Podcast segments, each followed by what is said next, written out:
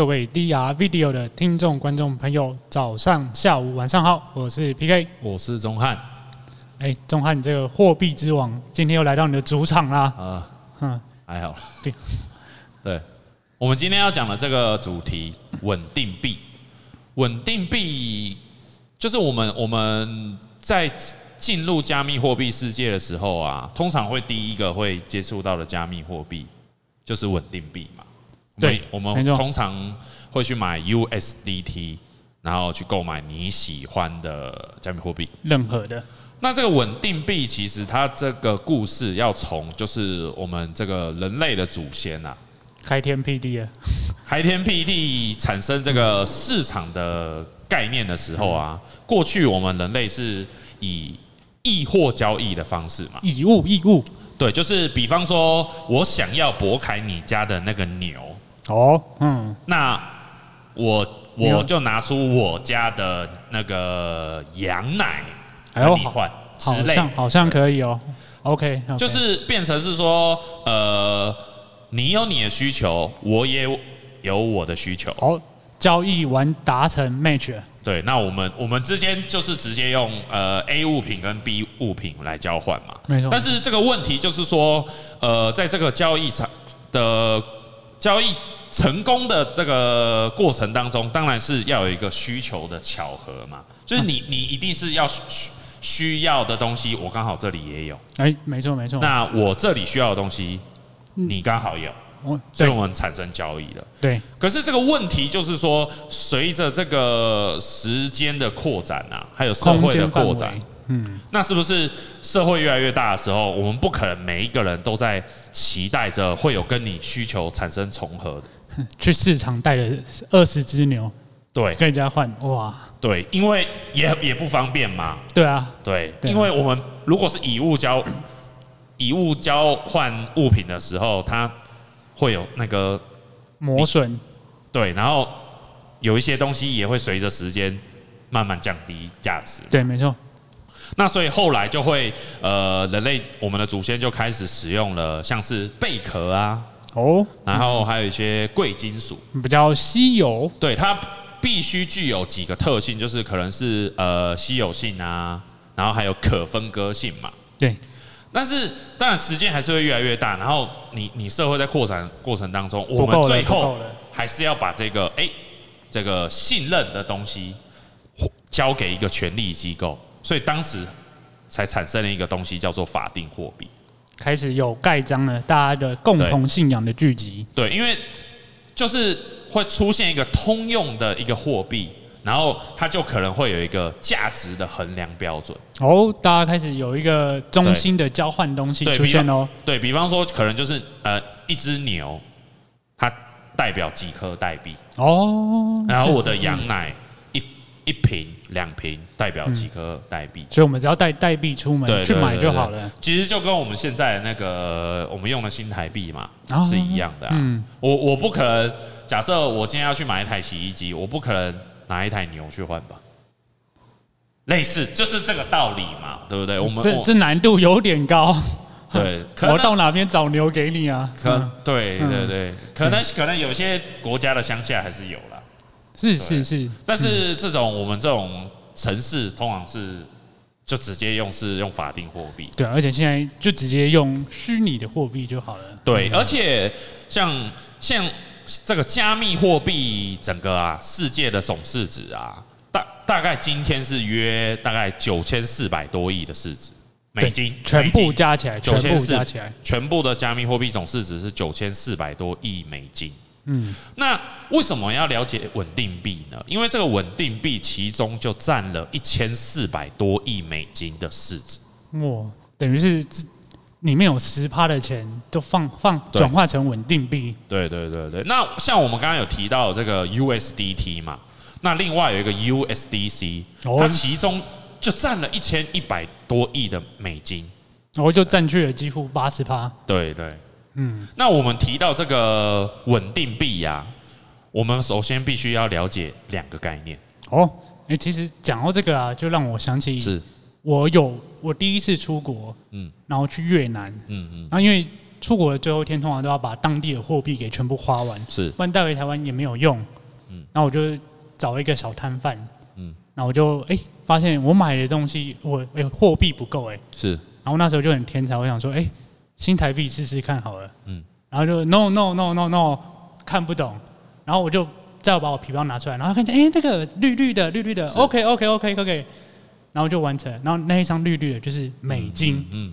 嗯那会发现哇，原来美金这么好用，就连一个陌生的小摊贩，他他不懂新台币什么，但他懂美金哎，嗯，对啊，所以回到这个啊，就是今天大家在进入加密货币市场的时候啊，你就会发现，如果今天我们是以比特币做做中间的稳定币的话，可以，但是。很奇怪，没有人懂比特币概念。比如说，哦，一个以太坊是零点零零零几几个比特币，对，对，不懂。但如果今天换成哦，这一个以太坊就是，比如说哦，一千一千美元，哦，他就哦，这概念很清楚，很简单。对，而且最简单，而且最重要的是，今天我手上有美金，我就可以直接去买啦，我就可以直接参与这个市场。对，所以这个市场就瞬间啪就打开了，把现实世界本来以前大家觉得。哎，比特币它好像是一个一群呃科技狂人，他们所共同所想象一个信仰，一个区块链的东西。嗯，它它的现它它的价值是多少不知道，但是透过稳定币这个东西把它桥接起来之后，哎，这个虚拟世界就和现实世界对接了哦。对，哦，这些东西就赋予它一个真实世界的价值存在了。对，因为毕竟加密货币还需还是需要。锚定现实世界某一个呃，我们可以去做价值衡量的标准。是是是，所以这就是以美元来，它就是一个全世界共通的、相对很容易可以理解的一个货币的概念。对，那讲这个稳定币，首先我们必须去了解呃，全世界产生稳定币的比较主流的三种方式。嗯，那第一个，第一个就是其实就最简单的，就是法定货币。嗯嗯，那它的概念就是你必须要有一比一的相对应的法币，也就是比如说美元、欧元有主权国家背书的，或者是相对应的资产，通常都是就是中交给一个中心化机构。没错没错，就是你反正你就是要接受审查，然后随着现实的法规，它可能就会更加的严格。是，对。那这是第一个叫做法定货币，就是它有有法定的储备。那比较可能大家比呃对这种法定储备的加密那个稳定币，它就比较大家熟悉的 USDT 跟 USDC 市值最呃法呃稳定币里面市值相对大的。对，然后他们两种都是属于法币储备的。没错没错。那另外一种第二种，它就是属于超额抵押类型的。它这个就是呃像这个最有名的就是以太。跟以太坊做有，比如跟以太坊比较有关系的，就是 DAI 哦，MakerDAO 发行的 DAI，对。它这个这个超额抵押，它比较像是，哎、欸，我如果要拿，我要换稳定币嘛，哦，换换它的 DAI，对我我去拿那个换稳定币，那我必须去拿，呃，比方说我手上有那个以太币或比特比特币，哦，虚拟货币去换。我比较拿拿的是这种呃加密货币的这种比较这种风险资产，嗯，比方说假设就是说呃我想要拿换就是一美金的稳定币，那我可能就必须可能去拿至少要拿一点五倍价值哦，相对一点五倍的价值去换取稳定币哦。就是超额的意思就在这边嘛？对对对，因为因为它这个超额，它必须它应该它主要是要看防范，就是这个你抵押的这这个资产遇到这个市场大波动跌下来的时候，它你所以你必须有更多的储备。嗯，就是反正就是它不会亏钱啊。我觉得这个概念就是它不会亏钱，它可以在那个价值。快要到一亿元之前，它就可以把它卖掉，它就其实手上会有余余裕。对，所以我们在了解这个超额抵押的时候，我们必须去去了解，就是呃有一个叫做抵押比率，就是你变成说你拿你拿越多抵押比率的资产去换取稳定币，你相对第二个你要了解的是，你可能会被你会被清算的风险。哦，这样就会下降嘛？对，因为你拿拿更多的那个比特币、以太币去换稳定币，我也比较不用怕你到时对出状况，你没办法赔偿还是怎么样？对对对，对，你已经抵押在这边了。那像我们最近在研究这个波卡平行链嘛？哦，波卡平行链最重要的 AUSD，它也是这个概念，它也是属于那个超额抵押的稳定币。那这个 AUSD 跟相对于这个 DAI 这个稳定币，它又更更有趣的算法在里面，然后它也是属于比较呃真正的 Web 三的稳定币。那这个有机会我们下次再讲。这个眉眉角很多，对，这个可以直接单单直接讲一集的。嗯，反正大家关注波卡平行链，对，你就可以理解。嗯，那再来就是第三种。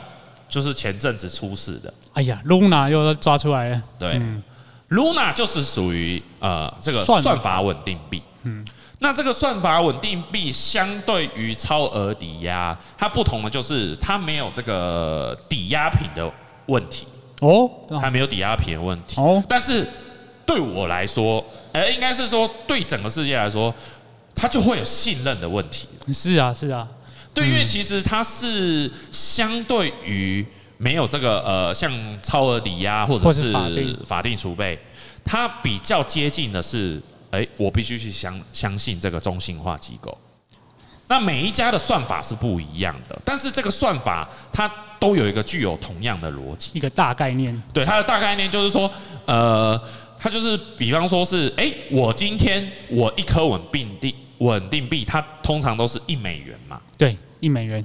但是如果这个稳定币它在这个市场上啊，很多人就想要买它，哦，这时候会出现什么事情？价格就上去啦，价格会上去。可是稳定币它最好的一个价格。当然是落在于一美元嘛。是啊，它就是要不要那么波动啊。对，它它需要稳定在于这个一美元的。所以这时候算法稳定币他们会怎么做？这个时候算法稳定币就会蒸发。哦，没哦，你的意思就是它会发更多的币出来去稀释，对不对？它会把啊，它会发出更多的币。那这时候我们的币价是不是就会被稀释？哦，又回到了。对，因为我们的市值。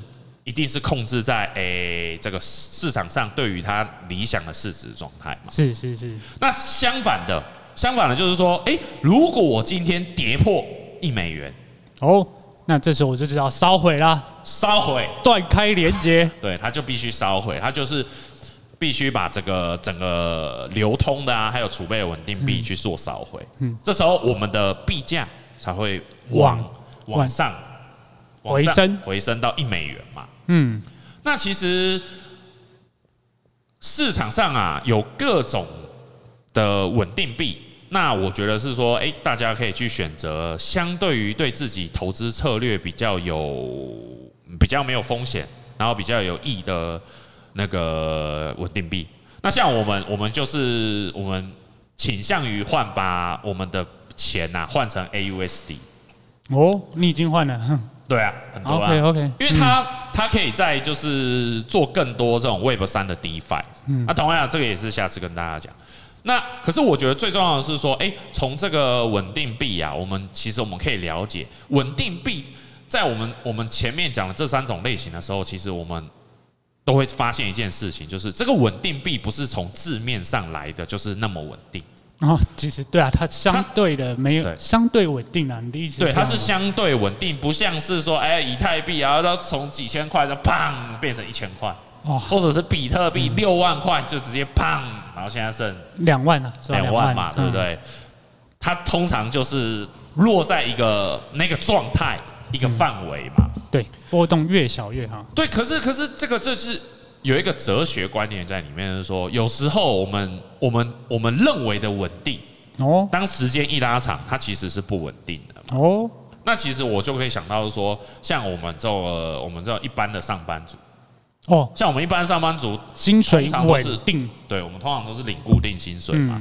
我们只要每天呃朝九晚五的去公司，然后做好我们该做的事情。嗯、每个月五号钱就哗啦哗啦的进来。对啊，五号啊，或者是十号嘛，嗯、然后就可以拿到薪水了嘛。嗯，相对稳定嘛，你一个月可以可能就是几万块、几万块的收入。是是，是，你不用承担风险。是是是，你也不用担心你下个月没有钱薪水拿。是啊，因为你也稳定的去就是做好你该做的工作。但是其实大家，呃，我们像我们这种三十几岁吧，年轻人，我们没有背景啊，我们都知道，如果如果继续去这个只我们的收入，我们的现金流只依赖固定薪水的话，它其实长远五年后、十年后，它是一定绝对是不稳定的嘛。其实你被裁员，我们就糟糕了啦。到底要怎么找下一份工作？对，因为你可能会有中年失业的问题嘛，然后再来就是说，哎，你你可能你的薪水就是这样，就是会有个天花板在那。对对对。那当然，呃，不同的行业、不同的领域，它会有不同的天花板。嗯。那可能就有的人会去创业。哦，创业这个天花板就超级高哎。但也可能超级低啊！对，就是当然是全凭于你自己付出的努力嘛。嗯，因为创业本来就是你你付出多少，你至少可以回回馈到多少啊。当然你要选对道路嘛。那像我们就是我们我们有做艺术嘛，我们也有在做这个加密货币的那个投资。那好像很多人都会觉得，哎，你这个东西是不是不稳定？但其实你看哦，它在长期来看，如果你做对了某一件事情。那你是不是有机会可以翻转人生？就像我们现在期待下一轮牛市的时候，迅的往上。下一轮啊，嗯、下下一轮嘛。对对对，资产就翻倍、翻倍再翻倍嘛。对啊，对，到时再来看到底谁是比较稳定的。嗯，对，因为最后还是你，我觉得创业就是在于说，全部的风险、全部的利润，全部都是由自己去承担、嗯。你有付出多少，相对应的，你也会回比较容易有回一个回馈出来。那除了工作以外啊，PK，你还有什么这种这种在这种哲学上的启发？嗯，其实其实我最近有一件还蛮，就我觉得蛮讶异啊，就是我有一个朋友，他就是平常就是早八，然后晚晚上六点就下班，是，然后你就宅在家很宅，嗯嗯嗯嗯，然后他最近交了一个女朋友，哎呦，嗯，超正的，小魔等级的，然后就大家聚在一起聊天啊，然后发现，哎，哎呦。不简单，大有来头。去澳洲打工，嗯，然后又去英国读硕士，嗯，然后而且就是有钱就常常会出国去，就是留学去呃那个叫什么度假旅游。然后我想说，哇，这两个人到底是怎么会都在一起的？对对，然后直到最近他们跟我说，他们要准备结婚了。哎呦，前前后后好像三个月而已吧。哈，但是你那个朋友应该是年纪。有到一定程度，三十几岁，三十几岁，女生应该也三十几岁了吧？对对对对，哎呦哎呦，很懂很懂，一听就知道了嘛。对对对，嗯，对啊，那我就发现，哎，其实你如果够稳定的话，你在交友市场上是很有那个，嗯，就是很有它吃香的地方。当然啦，嗯，但是如果回到二十几二十几岁啊，嗯嗯。我想这个女生应该是不会和他在一起的，嗯，因为其实你看哦，年轻的女生呐，对，年轻的女生，通常哦，我知道大家都喜欢八加九，对不对？就是理工男相对在年轻的时候，他一定是会比较会被那个淘汰掉的嘛，因为理工男就很无聊嘛，嗯，对，就喜欢打电动啊，然后讲一些。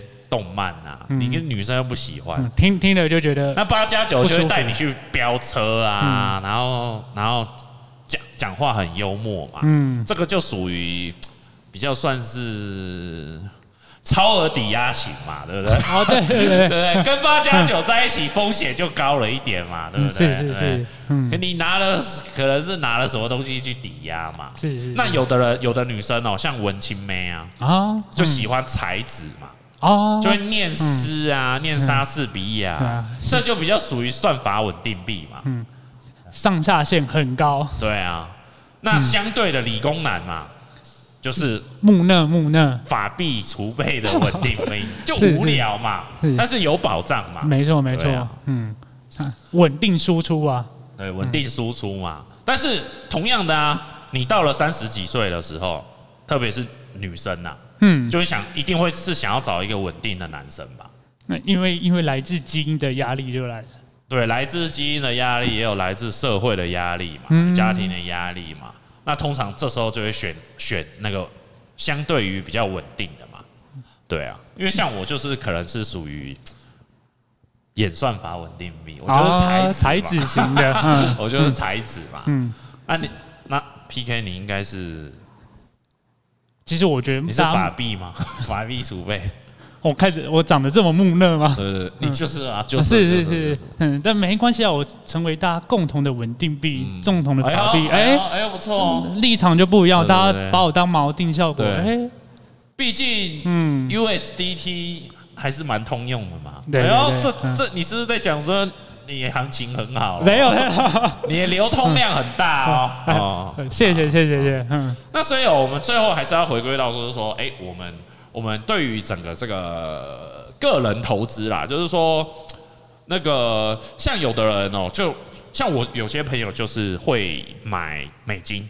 哦，他他们最近都会跟我炫耀说，哎，你看我这个美金又涨了。啊哦，这这一年涨超多的，嗯，涨可能不到五趴吧，应该应该没有，对，但他们会很高兴，嗯，对，然后那我有些朋友在前一年呐。他们都会跟我炫耀说：“你看这个，我手上这个这个第一金呐，你看涨了十趴了啊！对，然后什么台积电呢？然后现在我我的什么什么也也涨了十几趴。现现在应该都没跟你联络了吧？很很很嚣张嘛啊，很嚣张嘛。那我觉得是说，哎，每个人对于自己想要投资的标的物都有自己的想法。嗯，那对我来说啦，嗯，我就喜欢加密货币。”哦，嗯、我就喜欢加密货币，它表面上看起来好像很风险。你看，我前阵子买了那有一些那个波卡平行链的山寨币嘛，九十趴不见了，就直接九十趴不见了。哎，可是我对我来说我是开心的哦，因为我现在加码的成本是不是就直接少了九十趴？哦，我直接现赚九十趴了嘛？哎，对对对，没错，对，因为因为必，因为应该是说我们最后要理解的是说，哎，我们在短期内啊，它这个波动比较大。但是长期我们最后会到的目的地，哎，可能会是一百倍哦，嗯，或是一千倍哦，嗯，那如果你有跟着九方五参加税后收入，哦，那就不一样哦，那可能会是一万倍哦，嗯，对不对？所以变成是说，最后还是说，哎，我们要自己去，还是要去做自己啊，其实就是要做功课啦。是是是。那我像我们这个，我们这个本档啦。就基本上只买这个波卡平行链的各种这个平行链的币，那当然是说，呃，平行链里面一定有有没有用的，有投报率比较高的嘛，那有质押会收益比较大的嘛，嗯，是。那我觉得最后大家还是要多做功课。其实我觉得这是最最后就是回到一个概念，就是有和没有的概念，就是有和没有嘛。你有没有收看 DR Talk 跟 DR Video？嗯，那你有没有？就是要在九月份参加九方五的这个税后收入课程嘛，那就是你有付出，你就会得到回报。没错，没错。好，那我们今天这个分享就到这边。那下次有什么这种加密货币世界还有区块链的各种有有趣的话题，我们再跟大家做分享。好，那大家拜拜，拜拜。